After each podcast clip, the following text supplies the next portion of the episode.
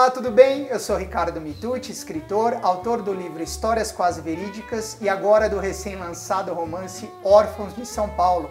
E este é mais um Epígrafes. E o programa de hoje é muito especial. Especial, primeiramente, porque é o último da temporada, porque eu vou entrevistar mais uma vez um ídolo, alguém que eu admiro profundamente, sem dúvida nenhuma, um dos meus escritores preferidos e também, sem dúvida nenhuma, na minha opinião, pelo menos, o maior contista do Brasil. Eu falo de João Anzanello Carrascosa. Carrascosa. muito obrigado hein, por tudo, todas essas palavras.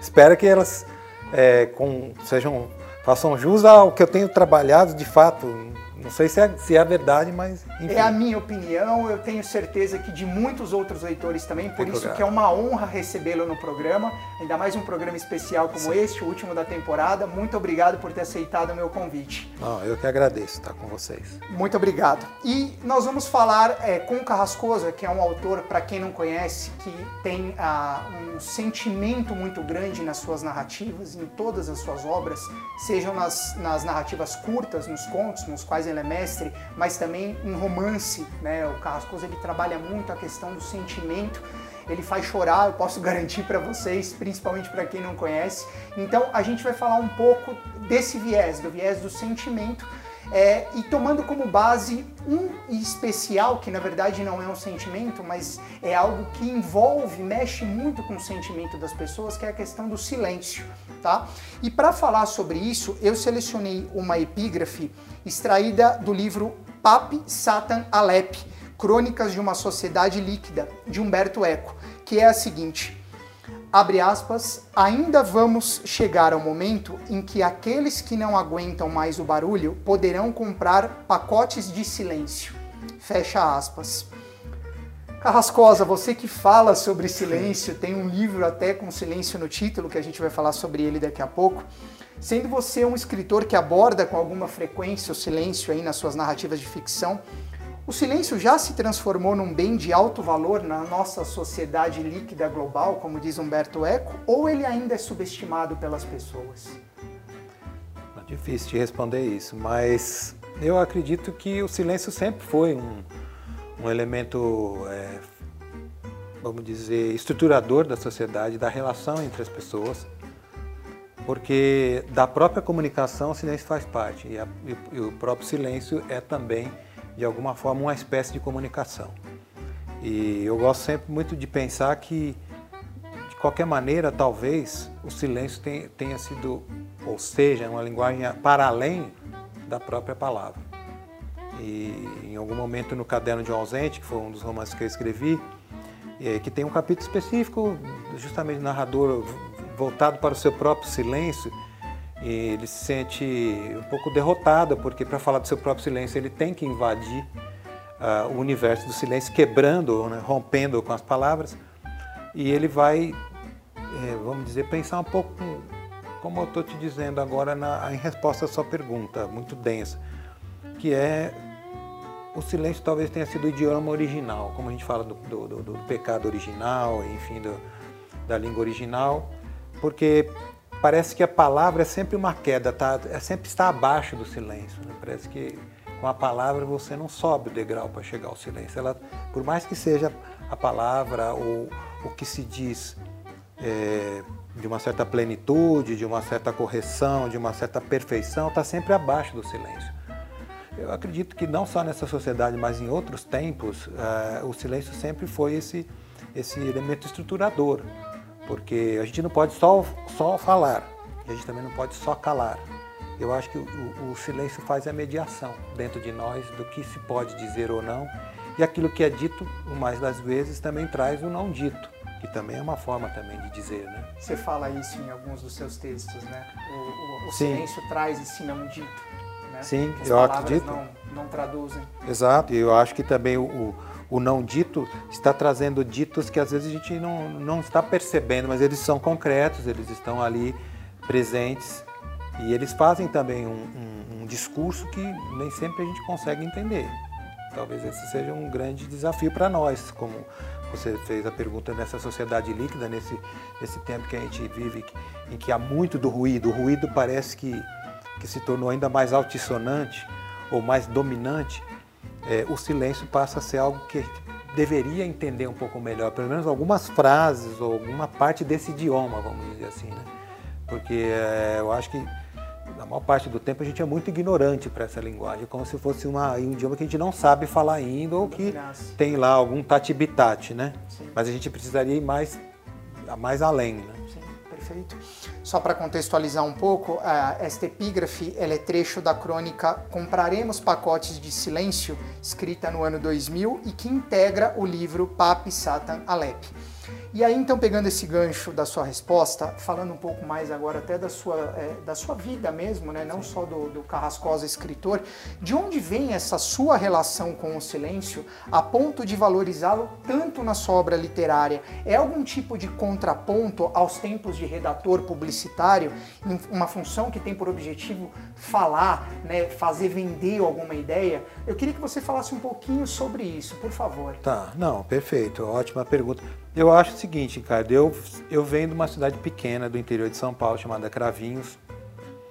Isso não significa que, que todo mundo que possa trabalhar com silêncio teria que advir aí de um lugar como, como eu, de uma cidade pequena. Mas eu acho que a cidade de onde eu, de eu vim, ela, ela pautou um pouco essa, essa ideia, pelo menos para mim, de, de ter uma relação com o silêncio, de, de buscar entendê-lo um pouco, de buscar aceitá-lo, de buscar é, deixar que ele pudesse invadir, se infiltrar na minha existência e na minha própria alma, enfim, no meu cotidiano. Por quê? Porque num lugar pequeno, é, eu tive minha infância mais ou menos nos anos 60, é, você tinha muito pouco barulho nas ruas, em lugares menores você tem uma, uma um, vamos dizer, uma dosagem entre o, o rumor e o silêncio. E, e, as noites eram sempre muito caladas, eram os dias também, né? Só com o tempo começaram a aparecer os automóveis, com um pouco mais de, de ruídos, de barulhos e tal. Mas as cidades eram muito tranquilas. A cidade, essa em específica, e eu acredito que muitas do interior, eram... havia uma calmaria, que pode se dizer até falsa, né? Porque muitas coisas estão acontecendo ali. Mas é, é, eu, eu ficava muito olhando as coisas e ficava nesse, nesse ato de contemplação, é, procurando entender, procurando também capturar e o que estava acontecendo. E eu acho que o silêncio entra na minha literatura nesse sentido.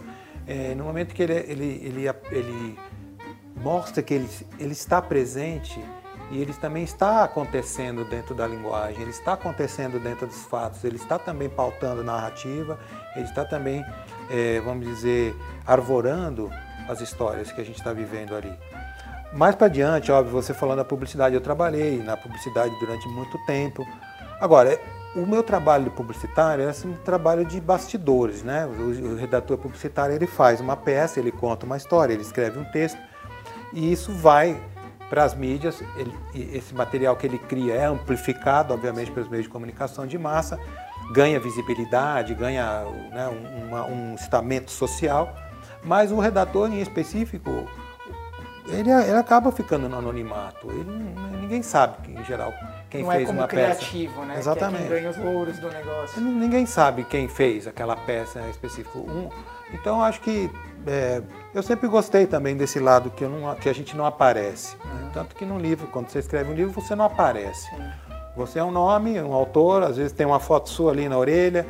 É, muitas vezes a história é tão distante da, da, da, da tua vida, embora tenha traços seu, da sua biografia, mas você conseguiu fazer uma transfiguração, que é, eu acredito que a ficção é isso.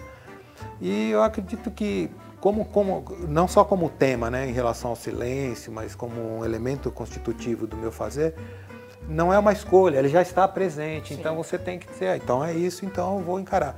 Eu, mais um tempo para adiante, quando já era jovem, lá para os meus 20 anos, quando eu ingressei na publicidade, eu, fiz, eu comecei a fazer yoga. Eu fiz yoga durante muitos anos eu acho que esse, esse período, foi acho que quase 25 anos, era uma prática diária, foi muito bom também para mim, porque eu acho que eu procurei serenar um pouco a minha alma, as minhas, as minhas, as minhas inquietações. Isso fez bem para que eu pudesse ouvir o silêncio, ouvir o, silêncio. o, o, meu e os dos outros. Por claro. quê? Porque eu acredito que sempre quando eu vou contar uma história, primeiro eu preciso ouvir se, preciso ouvir parte dessa história, alguma coisa nela, algum traço, alguma cena, alguma voz, algum fecho, algo que vá me levar à inspiração. E se essa história ela vem misturada com outras tantas coisas, ela não consegue me atrair.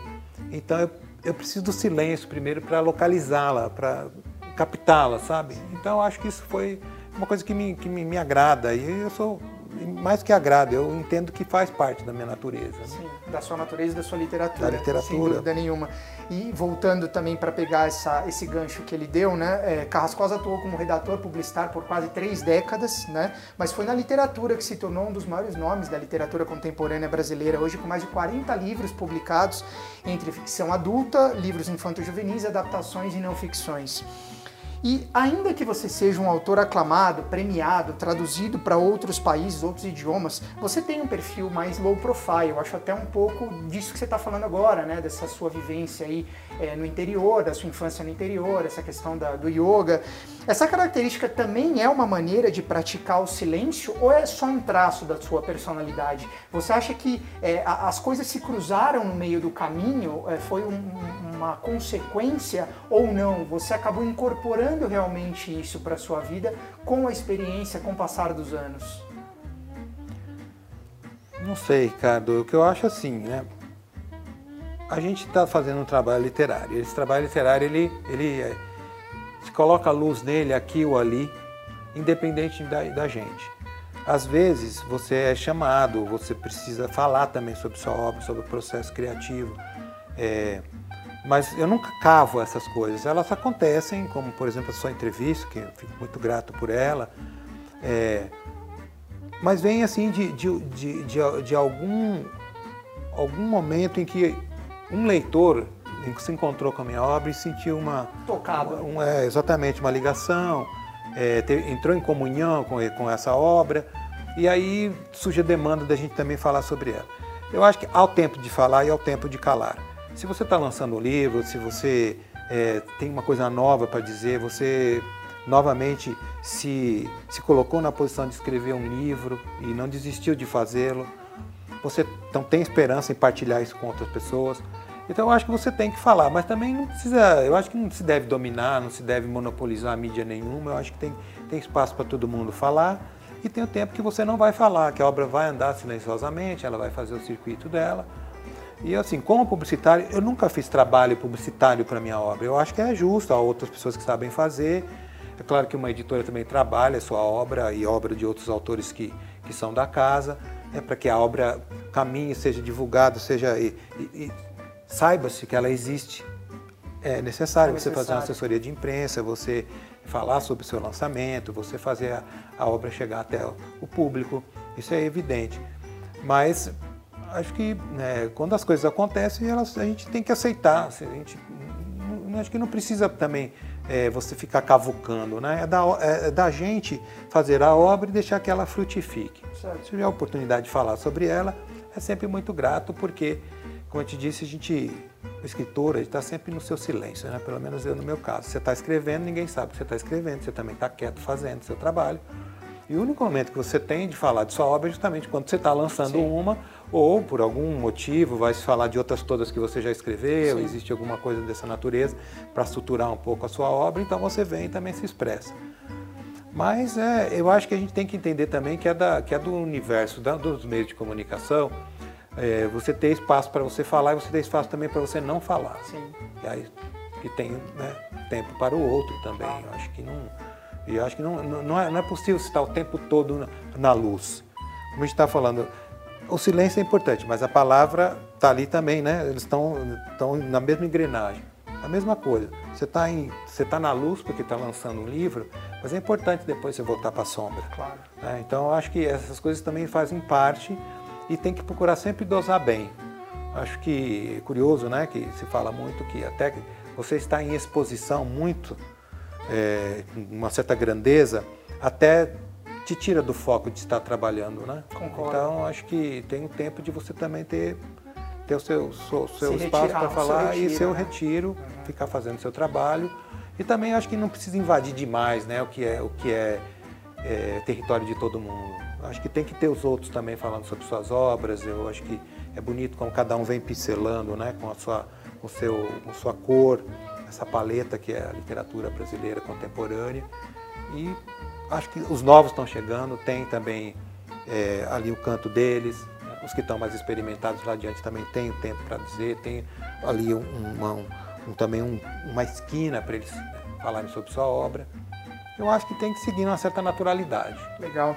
Carrascosa ele foi traduzido para inglês, espanhol, francês, italiano, sueco e croata, entre outras línguas. Então a gente está falando aí de silêncio, mas a, a, sua obra já reverberou, inclusive, em muitos outros idiomas e muitas outras línguas, em muitos outros países, e isso é fruto, sem dúvida, do talento deste grande escritor.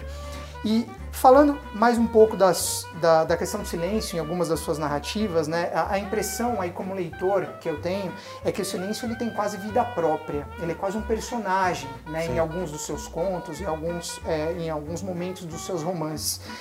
No leitor, a sua simples menção, num contexto quase sempre muito emotivo, ele chega a tocar, como eu dei até como testemunha na abertura do, do programa.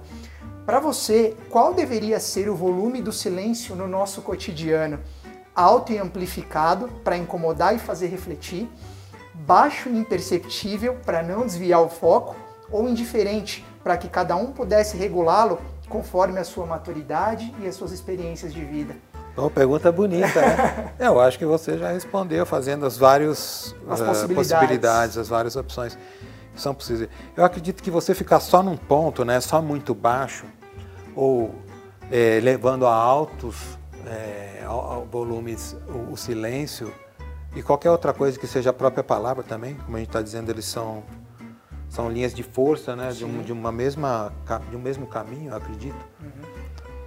Você está trabalhando com extremos. Eu acho sempre muito perigoso trabalhar com os extremos, porque, na verdade, gente, tudo leva a um equilíbrio. Então há um momento que você precisa baixar é, o seu silêncio ou a hora que você precisa aumentar. Eu acredito que tem a ver muito com o que você disse, com a maturidade ou com o instante do sujeito em relação à existência, em relação ao mundo, em relação às suas características ou seu próprio percurso pessoal. É, então acho que tá, tá, tá na mão. Acho que essa audição ela tem que estar tá muito pautada pelo, pelo, pela vivência do sujeito em relação ao contexto que ele está. Assim como a gente fala da música, a música que às vezes você, se não a música é a própria, né, a própria melodia sendo cortada, né, como Sim. se o silêncio fosse uma faca, um estilete que vai cortando, às vezes maior, às vezes menor, vai dando esses espaços.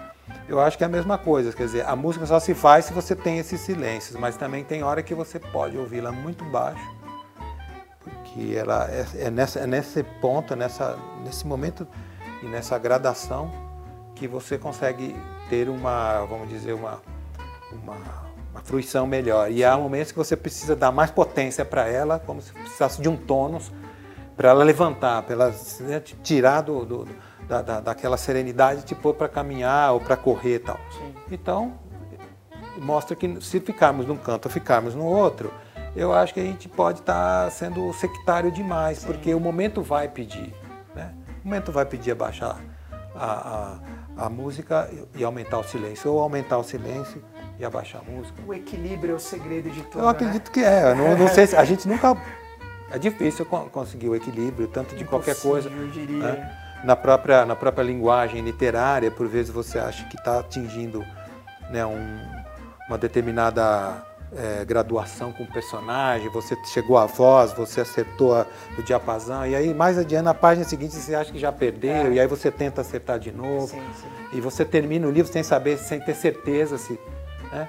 E aí eu acho que é isso. Isso é a vida, né? É a vida. Isso é a vida. Carrascosa ele conquistou importantes prêmios na literatura no Brasil e no exterior, como o Jabuti por três vezes, né? É, com Aquela Água Toda em 2012, Volume de Silêncio um pouco antes, em 2007, que é um belíssimo livro de contos que eu vou mostrar para vocês já já, e Caderno de um Ausente em 2015. Também ganhou prêmio da Fundação Biblioteca Nacional e da Associação Paulista de Críticos de Arte, a PCA, entre outros. É, e em Volume do Silêncio, que eu quero até aproveitar para mostrar aqui, eu tenho quase todos os livros do Carrascosa e por isso que eu trouxe aqui para aproveitar para a nossa entrevista o Volume do Silêncio, João Azanello Carrascosa, belíssimo livro de contos, você chora sempre é, que termina ali é, de ler um, você começa a ler outro, você continua chorando, é fantástico. Mas neste livro, Volume do Silêncio, o silêncio, ele, de fato, ele é quase um protagonista, ou em alguns momentos um antagonista, ainda que indireto ou subliminar em praticamente todos os contos, daí até o próprio nome dele, né? Ele reforça e amplifica, é, em alguma medida, os afetos e os desafetos, os amores e os desamores, a felicidade e a infelicidade, a união e a solidão. Qual o real poder do silêncio em nossas vidas? Fora dos livros, ele tem a mesma força impactante da observada em suas narrativas, na sua opinião, Carrascosa? Eu acredito que sim, Ricardo, porque, bom, eu procuro colocar né, no texto quando eu estou fazendo, às vezes é, o texto pede né, que você, você não dizer nada, porque outras coisas estão dizendo, e no silêncio você, dos gestos, nos, e outras possibilidades ali da interação humana, você aquilo está sendo dito ou não está sendo dito também, que é bom que não se diga coisas, né? Sim. Ao tempo de não dizer também, Sim. como a gente está dizendo. Embora o no seu dizer, o não dito também tá, esteja é, ali, né? Claro. Pressuposto ou subentendido. Claro. Mas é, eu acho que a literatura, ela, ela procura né, transfigurar, ela procura trazer coisas que você observa no seu cotidiano e você reconstrói. E a maneira como você tem o seu olhar, a maneira como você observa, é, seja você um prosador ou um poeta, é a sua maneira de observar. Então ela já faz parte do seu modo de enquadrar o mundo, né? Sim. De você viver, de você transitar. E aí você acaba plasmando um pouco isso, pelo menos esse é o meu caso, para a minha literatura, porque eu gosto, do, no dia a dia eu gosto do silêncio, eu gosto de partes de, de, de, de ficar calado, de, ficar, de ouvir o outro por vezes, e de ouvir o que as coisas estão falando entre si também. Às vezes você está tá parado num lugar, mas longe tem um barulho de um vento, as coisas numa sala que aparentemente está deserta, há, há, ruídos, as coisas estão reverberando, elas estão falando por si, elas estão se comunicando. Eu gosto de acreditar nessas coisas, né? nesse, nesse universo que está para além do nosso imaginário e que está acontecendo o tempo todo ao nosso, nosso redor. Né? E a gente vê também que há pessoas que nomeiam automóveis, nomeiam objetos, nomeiam joias, tem uma relação, né? Existe a vida social dos objetos né? no nosso cotidiano. Então, o silêncio ela tá, ele está presente, eu consigo perceber isso. E eu gosto muito, às vezes, de caminhar em pleno silêncio, gosto de ficar quieto, gosto de ir para a montanha. É, é, claro que gosto também da convivência, gosto do outro, gosto das pessoas né, que me cercam. Mas, às vezes, por ser um professor universitário, estou sempre com muita gente, né? estou sempre numa sala de aula, às vezes tento que, que, que não, não respeitar o silêncio, mas estar ali para falar, para dividir um, um conhecimento, para trazer uma, um, um, saber que, que eu também recebo né, dos meus alunos, porque eu sempre acredito que me tornei professor não porque pelo aquilo que eu sei, mas porque eu, aquilo que eu quero aprender. E, e uma sala de aula é um, um lugar adequado para você aprender, está aberto né, para o aprendizado. E, e, eu acho que é isso. Eu sinto que o silêncio está ali, ele está entrando, está entrando e ele acaba entrando no, no, nos contos, como você estava falando em específico nesse livro, porque ele é uma antologia. Ele, ele reúne um conjunto de contos que estavam, estão, estão em outros livros, mas que tinha como linha norteadora justamente essa presença maior do silêncio, é, das coisas que não, não são ditas ali ou são ditas de outra maneira e, e foi, o livro foi ganhando essa constituição. E de fato, depois, como você disse que ele é quase um personagem, ou já é um personagem, ele protagoniza histórias, Sim. eu sinto que isso aparece também em relação ao tempo. Talvez porque o tempo tenha muita relação com o silêncio, né? É, às vezes eu sinto que o tempo também faz parte com um personagem da minha história. Ele não é só o tempo cronológico ou psicológico, que é um elemento constitutivo da narrativa, assim como o espaço, como o foco narrativo, né? Uhum. como os personagens, como o conflito. Não, parece que o tempo também, é, eu sinto a presença dele entrando. Talvez por isso, muitas vezes, é, é, não tenha dito, eu acabo percebendo isso porque sou o cara que está tá escrevendo, né? Boa parte da minha literatura, para não dizer quase, sei lá, quase que a sua plenitude, é de, do narrador em, em, no tempo presente. Sim. Das coisas estão acontecendo Naquele aqui momento. agora, elas estão ainda.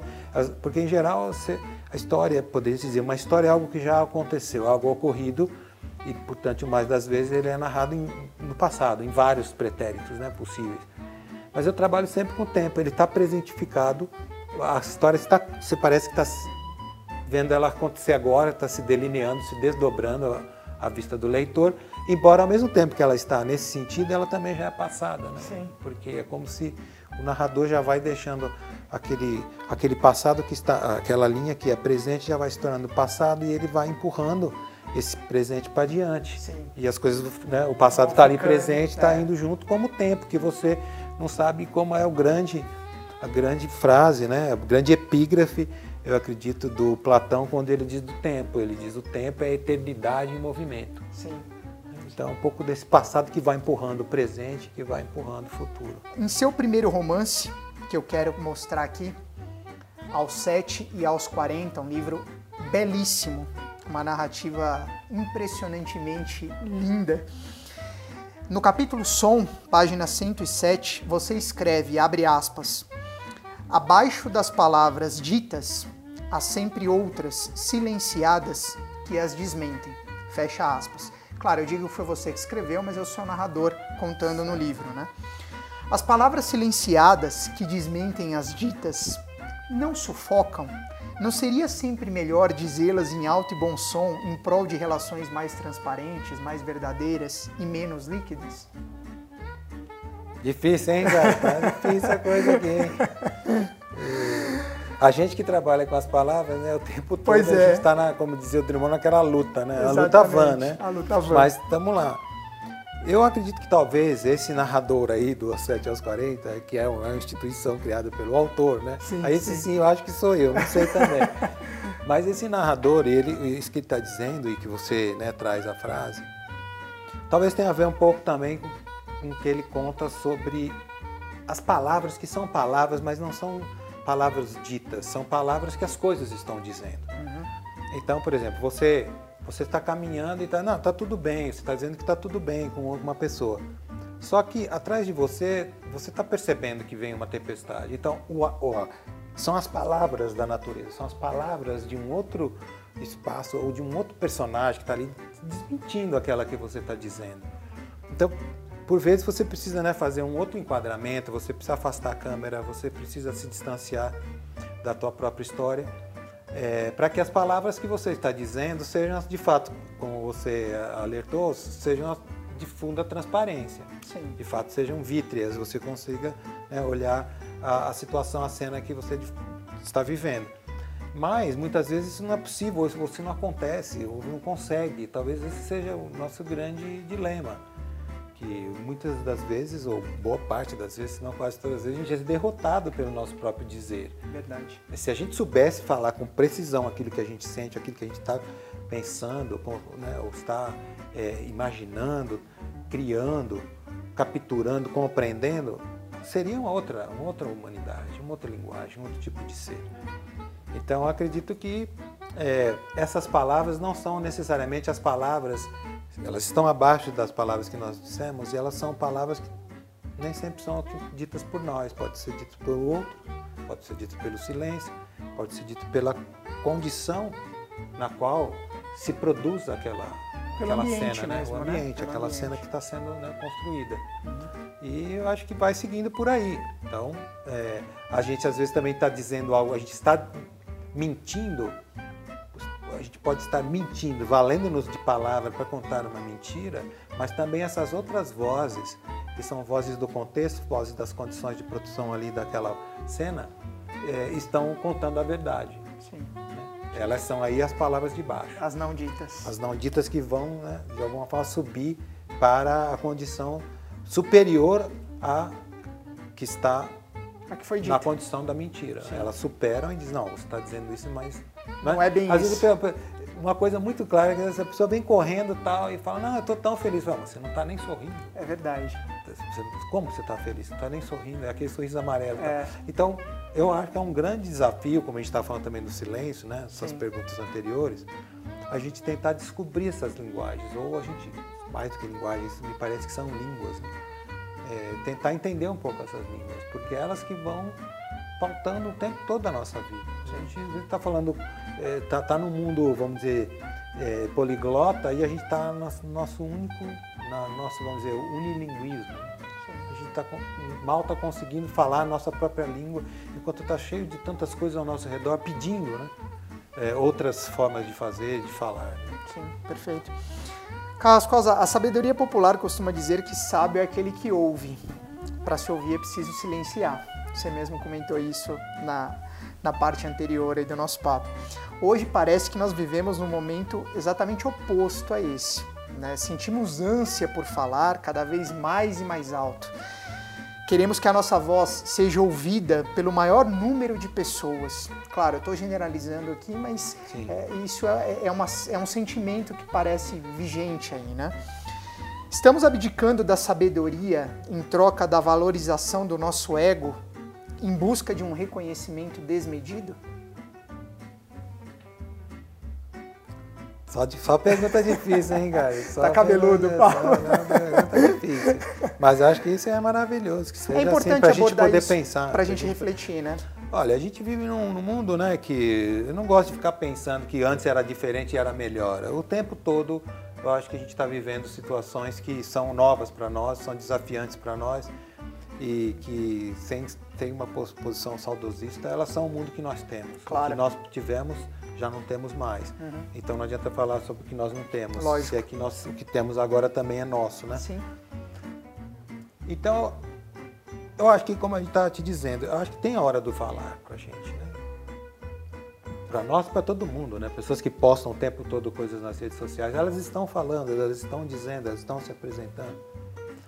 Mas tem também a hora, a hora do, do escutar que eu acho muito valiosa. Eu acho que a gente aprende muito ouvindo. Né? Claro que a gente aprende também falando coisas claro. que a gente muitas vezes não, não sabe sobre nós mesmos. E uma vez em estados a dizer, a gente vai aprendendo, a gente vai se conhecendo.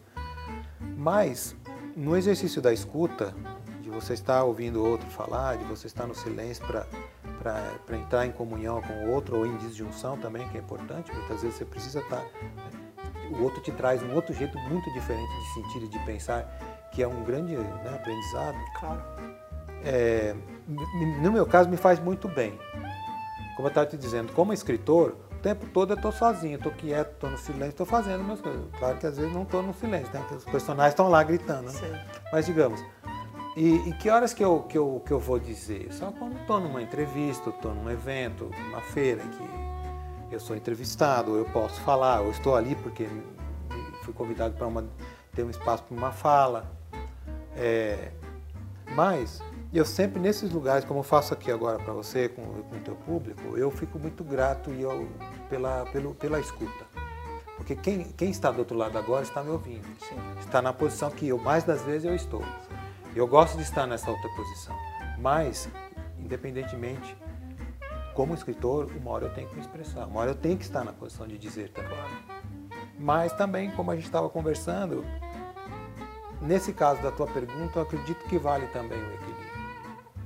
Porque senão o tempo todo a gente quer dizer e a gente não quer, a gente atropela o dizer do outro, a gente não dá tempo do outro dizer. E eu acho que uma conversa, que é o que a gente vai, vamos dizer, avançando no mundo, sem esse conjunto de conversas que vai claro. se emaranhando, um está dizendo, outro está dizendo, essas conversas vão adiante, seja uma única ou seja outras tantas, criando esse, esse mundo rizomático aí, discursivo, acho que tem que ter espaço para aquele que fala e para aquele que ouve. Senão você não tem um diálogo, você tem vozes sobrepostas, elas vão se acumulando, vão se agarrando, elas vão se debatendo e não, há, não dá para nenhum nem outro conseguir ouvir ou ao mesmo também se expressar. Por isso que seria importante a gente né, deixar. Você vê quando há um, um conflito entre um e outro. Um, um, quer falar, um quer gritar, outro quer falar sobre o outro, e o outro ao fim, quer dar a última palavra. Eu acho que faz parte a busca, no meu caso, desse equilíbrio. Tentar, quando o outro está dizendo, deixá-lo dizer. Não atropelar, não interromper, não cortá-lo. Está construindo sua forma de pensar, está tentando, digamos, exprimir aquilo que ele sente, até o que ele compreende daquele próprio instante. E aí, quando tem a minha hora de falar, também é a minha hora que eu posso até. Acho que essa é uma boa combinatória. Não sei se o mundo está assim. Pela tua pergunta, me parece que talvez não esteja, mas a gente tem que, como fazemos parte dele, tentar, na nossa parte, fazer a nossa dosagem. Tentar o tempo todo estar tá alerta, estar, tá, digamos, é, em conexão conosco, é, ouvindo o que a gente tem que dizer e ouvindo que é a hora do outro dizer. Sim. Dá espaço também para o outro. É, eu concordo plenamente. Eu fiz essa pergunta porque eu, pessoalmente, eu tenho a sensação de que hoje todo mundo só quer falar poucas pessoas é, se dispõem a ouvir. E aí acontece aquilo que você falou, a sobreposição de vozes que não leva a lugar nenhum, né? uma, há uma superexposição e por isso que na, na, parte anterior da nossa entrevista eu falei, você mesmo sendo um, um, autor consagrado, um autor conhecido, com uma vasta obra, você é um cara mais low profile, você realmente consegue, como você colocou em algumas respostas, você consegue é, não precisar desfrutar de toda essa superexposição que eventualmente outras pessoas desfrutam é, para mostrar o seu trabalho. Então eu acho primordial você tocar nesse ponto do equilíbrio, porque a mim parece que falta um pouco de equilíbrio, né? Hoje é muito mais o falar, o falar, o falar e o pouco ouvir. E no ouvir a gente aprende muita coisa. Aprende, né? Aprende muita coisa. Sem dúvida. Eu gosto muito de estar nessa posição, né, da escuta. Uhum. Por isso que eu te digo, porque quando ela é, ela, ela de fato é uma grande fonte de aprendizado, eu digo para você, eu digo para meus alunos, quando, como eles estão me ouvindo, eu saio grato da minha, da minha aula. Sim. Porque alguém está me ouvindo, né? alguém está lá também para me ouvir. E, eu, e, mais das vezes também eu sinto muita necessidade de, de ouvir. Uhum. Mesmo ouvir, eh, vamos dizer, esse escutar uh, ligado também no audiovisual, né? Sim. Você está falando, está assistindo a um filme e você está ouvindo, escutando. Claro. Você é o outro. Uhum. Eu acho que é o espaço da alteridade. Sim. A gente precisa estar tá, é, observando e esperando que as coisas aconteçam diante de nós e não sobrepondo a elas, querendo que elas aconteçam do jeito que a gente quer, o que, a gente, que, que delas façam parte a nossa existência. Elas têm uma, uma vida independente de nós. Concordo plenamente. Dois outros temas recorrentes em sua obra, Carrascosa, são perdas e ausências. Sobre isso, no romance Aos 7 aos 40, que eu mostrei agora há pouco, você escreve, né, o seu narrador, que, abre aspas, o presente é feito de todas as ausências. Eu acho isso uma verdadeira epígrafe. Fecha aspas. Já em Catálogo de Perdas, que está aqui, um trabalho belíssimo também, feito pelo Carrascosa com a esposa Juliana Monteiro Carrascosa, com fotos dela. É, no conto Guardanapo, o narrador relembra o bilhete deixado pela esposa na manhã do dia em que ela morre num acidente, né? Como silenciar a dor causada pelas perdas e ausências? Aí é mais difícil ainda, não só a resposta, mas mais difícil é calar essa dor. Essas dores, elas podem, como a gente estava conversando, chegar a um volume bem baixo, mas elas nunca vão chegar ao silêncio total, porque elas estão sempre ali presentes, elas acabam construindo o nosso ser sendo assim como é, o que a gente tem de ganho passa a ser pilar, pilares da nossa existência, as perdas também passam a ser, às vezes, é, vigas do nosso ser, porque elas não tem como a gente seguir senão com aquela construção. Nós somos aquela construção agora, né? Então, pode ser que muitas vezes, quando elas, as dores estão muito ainda atuais, muito recentes, o volume, então, não tem, é, é, é, é impossível de ser calado e está num ponto de alto, alto demais. É um, um verdadeiro, um verdadeiro uivo, né? É, sobre o mundo, jogado ao mundo, porque você não tem como sufocar aquilo. É o, é o tempo de dizer aquilo, é o tempo de gritar com a sua máxima potência. Mas eu acho que depois as dores, elas vão ali se acomodando e vão existir sempre. Eu acredito que essa tua pergunta, ela tem muito a ver um pouco com, com, a, com o mito é, de, um, de, um, de um personagem grego que, que acho que você deve conhecer, né? que é o, o, o aquele que rouba o fogo dos deuses. Sim. Né? Uhum. E, e, que depois fica amarrado, acorrentado, né? o Prometeu. Prometeu. É, o tempo todo e tendo ali a sua a sua, uma parte das suas vísceras sendo comida né, no tempo pela, pela, pelas águias ou outro tipo de, de animal. E depois ela se constitui numa parte e as águias estão ali de novo. Ou seja, a sua dor vai se reconstruindo né, e, e, você vai se. Ou seja, ela vai, ela, a, você vai se reconstruindo e a dor vai um pouco se calando. Mas ela de novo é atacada pelas pelas águias, ela é comida pelas aves de rapina e volta a doer. Então as dores sempre e as perdas sempre vão continuar com a gente. Não tem como você não tê-las. Não tem como fugir. Não tem, elas são você e você terá que levar a sua existência com elas. Eu acho que, de qualquer forma, as perdas são, são inevitáveis. Até eu sempre penso que quando você vive um instante, esse instante, à medida que ele chega ao fim, é porque ele chegou na plenitude. Mas à medida que ele chegou ali, ele já é perdido. Se consubstanciou com uma perda definitiva. Concretiza-se a perda na, no auge do ganho. Sim. Então, é, não, não, tem como, não tem como fugir. Sim. Senão, é, aceitar e viver e tentar levar o melhor possível. Né? Fazer disso um, uma, uma, compreensão da existência. Não, não, se remoer mais do que, que pode ser. Né?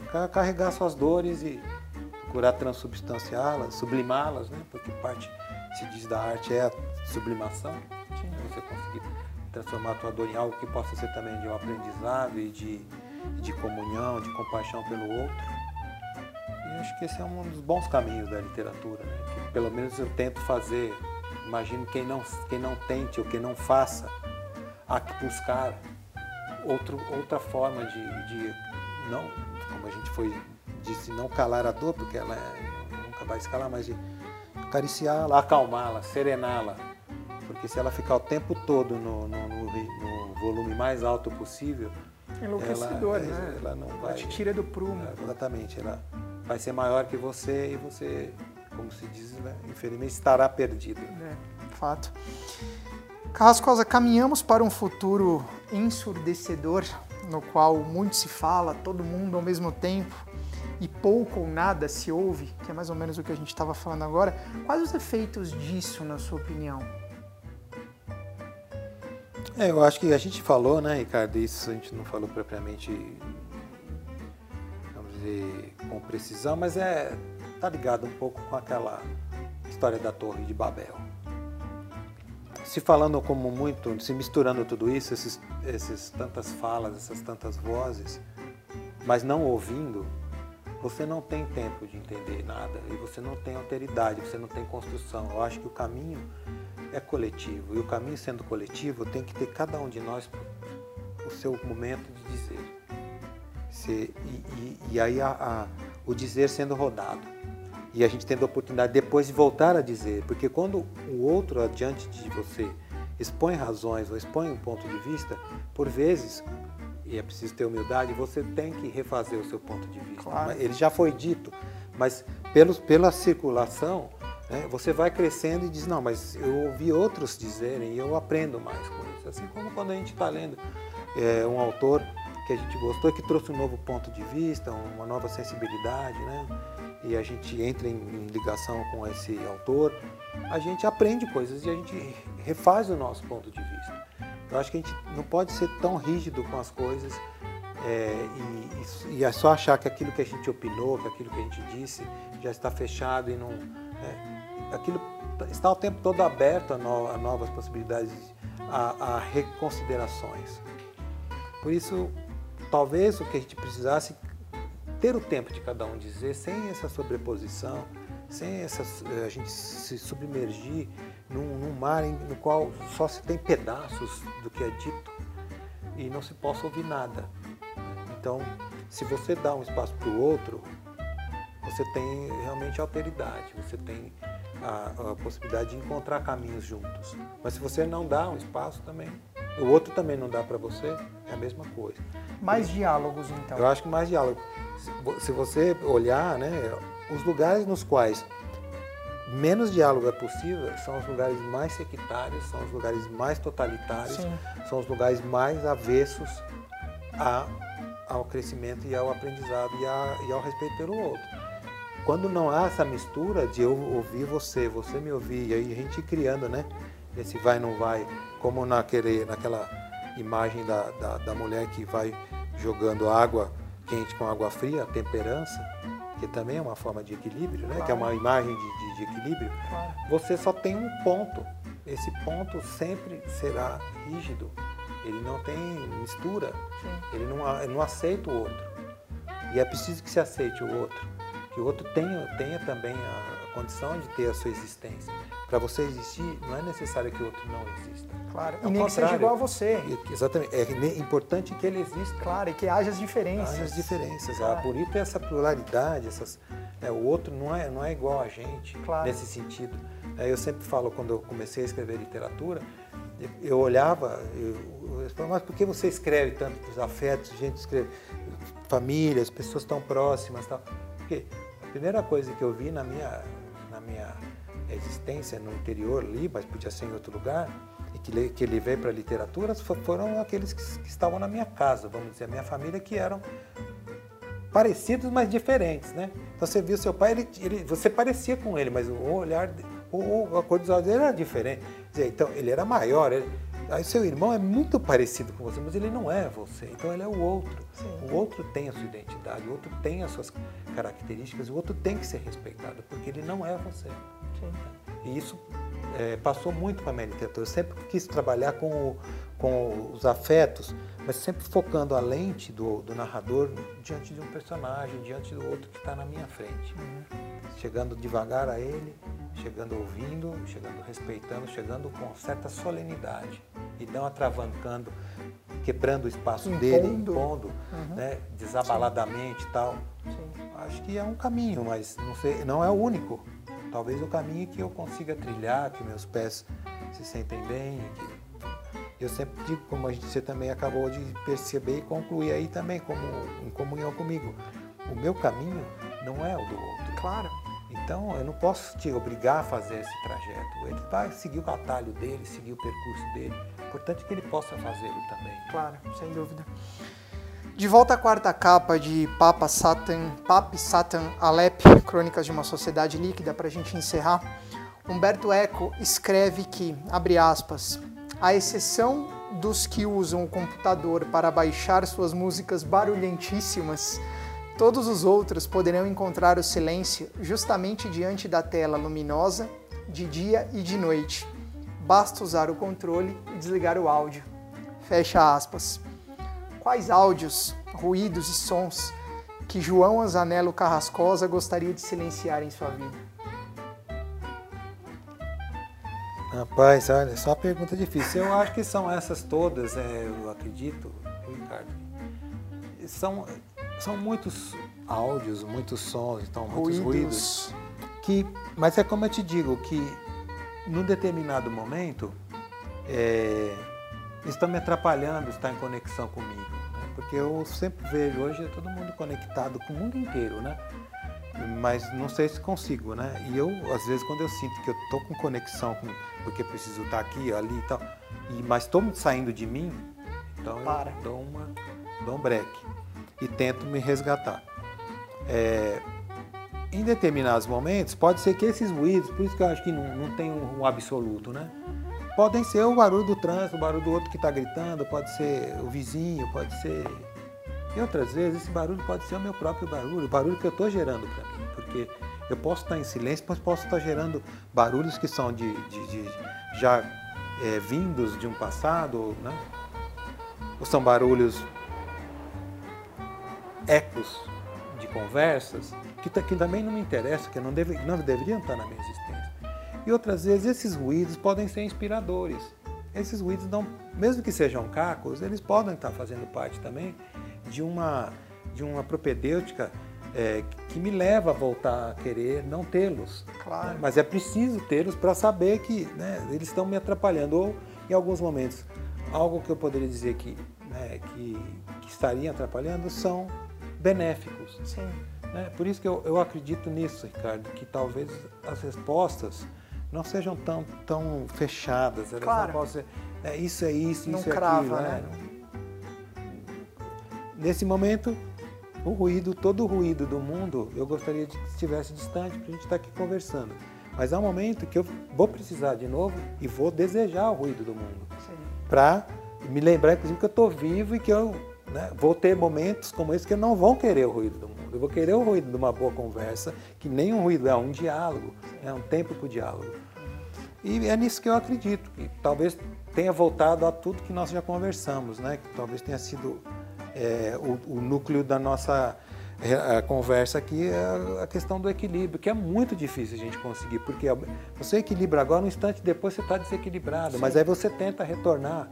Né? Uhum. É, se você está tranquilo e você dá um grito, você, de repente o equilíbrio foi estar tranquilo. De repente, em outras vezes, o grita que foi o equilíbrio. É, né? é claro, claro, Mas é preciso chegar, é preciso tentar, chegar a esse né? extremo em Tentar. algumas situações, né? É. Tá certo. Eu, diferentemente de todos os outros programas da temporada, até por realmente ser um fã do meu entrevistado, eh, eu vou tomar a liberdade de encerrar a temporada do Epígrafes 2017 com homenagem a João Azanello Carrascosa, porque de fato a sua obra ela reúne aí algumas das mais belas reflexões sobre sentimentos, afetos, das relações humanas, como a gente colocou aqui um pouco eh, relacionado a essa questão do silêncio, do ruído, enfim. E pela primeira vez eh, eu vou ler algumas eh, epígrafes, na minha opinião, né, frases da obra de Carrascosa, eh, justamente para levar um pouco eh, desse papo na prática para você que está nos acompanhando. Então vou tomar liberdade aqui de Poxa. fazer isso na sua frente como uma Não, homenagem eu realmente. fico muito grato. A primeira delas, abre aspas, tudo abre aspas para Carrascosa e seus narradores. Às vezes é preciso mesmo olhar para trás se queremos ir em frente. Uma outra, tudo é um viver único, de uma só vez, sem repetição. Uma terceira, o filho continua às pernas da mãe, não importa os prodígios que realiza. Uma outra, tudo ia tão rápido quando a felicidade vagava na gente. Essa eu acho fantástica. E uma última, a gente só percebe o erro quando já o cometeu. Para mim, todas essas frases extraídas da obra de Carrascosa, não de uma única obra, mas né, de, de alguns dos seus livros, são verdadeiras epígrafes, sintetizam um pouco da alma deste grande escritor, deste grande contista. E realmente, como seu fã e de sua obra, eu considero até um equívoco deixar que essas palavras tão profundas passem em branco. E é por isso que eu tomei a liberdade de fazer essa, essa homenagem para você. Então, como uma singela homenagem do Ricardo, seu leitor, do Ricardo, apresentador do Epígrafes e do programa Epígrafes, a você, que todos aqueles que acompanham o nosso programa possam de fato é, refletir um pouco sobre o que nós conversamos, possam se sentir tocados por essas palavras. E eu só tenho a te agradecer mais uma vez por ter me inspirado como escritor eh, e pela oportunidade de tê-lo aí num programa tão especial quanto este, que é o encerramento da temporada do Epígrafes. Muito, obrigado, Carrascosa. Ricardo. Eu que agradeço aí, digo que esses ditos que parece que são meus, são seus e de quem está nos ouvindo. Para quem eu, eu agradeço é, estar do outro lado, justamente fazendo agora esse exercício da escuta. Muito obrigado mesmo. Eu que agradeço. Eu espero que para você tenha sido realmente um grande programa, como foi para mim. Eu quero aproveitar a oportunidade para agradecer a audiência que você dedicou a mim ao longo de 2017, dizer que foi um grande prazer. O Epígrafes deixou de ser um projeto para se tornar uma realidade, se tornou meu trabalho, graças à sua audiência, seja na internet, seja na, no rádio, né, na web rádio, que também transmite o nosso programa, nos podcasts. Então, se chegamos até aqui com uma temporada regular aí com 28 programas, é graças também à sua audiência, à qualidade dos entrevistados. Então, o meu muito obrigado. Eu espero que você tenha um excelente Natal, um excelente Ano Novo, que 2018 realmente seja um grande ano para você. A gente se vê em breve. Um grande abraço e até lá.